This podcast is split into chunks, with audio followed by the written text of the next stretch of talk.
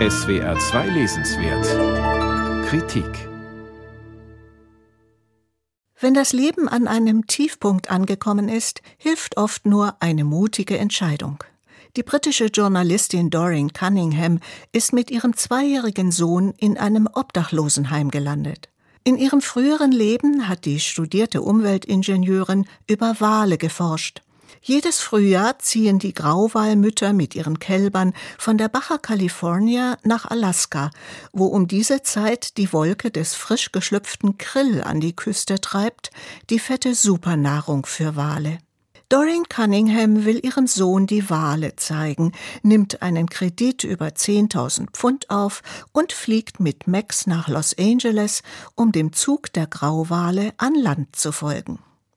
Das Buch wird abwechselnd auf mehreren Ebenen erzählt. Da sind zum einen die wissenschaftlichen Fakten. Doreen Cunningham hatte Schwierigkeiten, ihre Redaktion im BBC World Service von der Brisanz der Klimaerwärmung zu überzeugen. Mit Quellenangaben und Zitaten beweist sie, dass die Warnungen der Wissenschaft von der Wirtschaft lange geleugnet oder umgedeutet wurden, was wiederum die Medien veranlasste, das Thema nicht ernst zu nehmen. Die amerikanischen Ölkonzerne stellten zum Beispiel Ende der 1990er Jahre durch gezielte Pressearbeit die wissenschaftlichen Erkenntnisse über den Klimawandel als realitätsfern dar. Aber bereits im 19. Jahrhundert haben die verheerenden Beutezüge der kommerziellen Walfänger das Gleichgewicht in den Meeren nachhaltig gestört. Vor allem die riesigen Grönlandwale wurden abgeschlachtet, um ihren Tran zu Öl zu verkochen.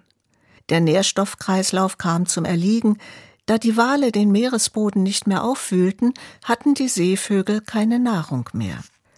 Sieben Jahre vor ihrer Reise hatte sich Doreen Cunningham im nördlichen Alaska einer der offiziell genehmigten Walfangjagden der Inupiat, der Ureinwohner, angeschlossen. Die Erinnerungen an ihre Zeit in dieser eisigen Welt sind der wahre Kern des Buches und großartig zu lesen. Doreen wird in die Inuit-Familie Kaleak aufgenommen, lebt mit den Männern im Eislager, flieht im Schneemobil in letzter Minute vor dem einbrechenden Eis und die Vegetarierin lernt, Walfleisch zu essen. Meeresforscher haben herausgefunden, dass sich die Wale unter Wasser singend verständigen.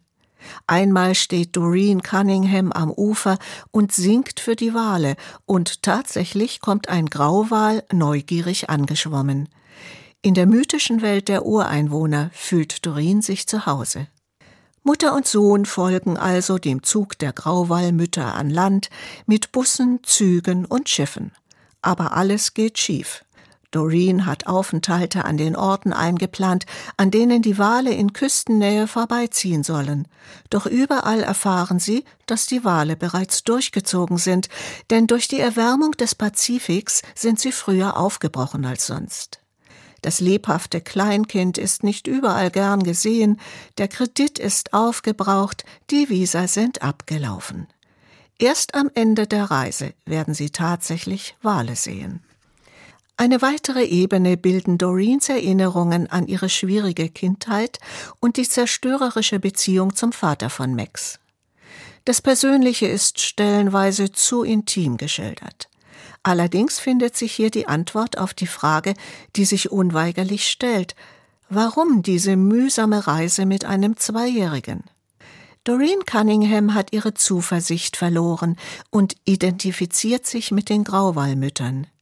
Wenn die Walmütter es schaffen, ihre Kinder wohlbehalten durch alle Gefahren in die Arktis zu bringen, denkt sie, wird auch sie es schaffen, Max eine gute Mutter zu sein.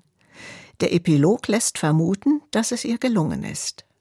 Doreen Cunningham, Der Gesang in den Meeren, aus dem Englischen von Karen Witthuhn, Rowold Verlag, 23 Euro.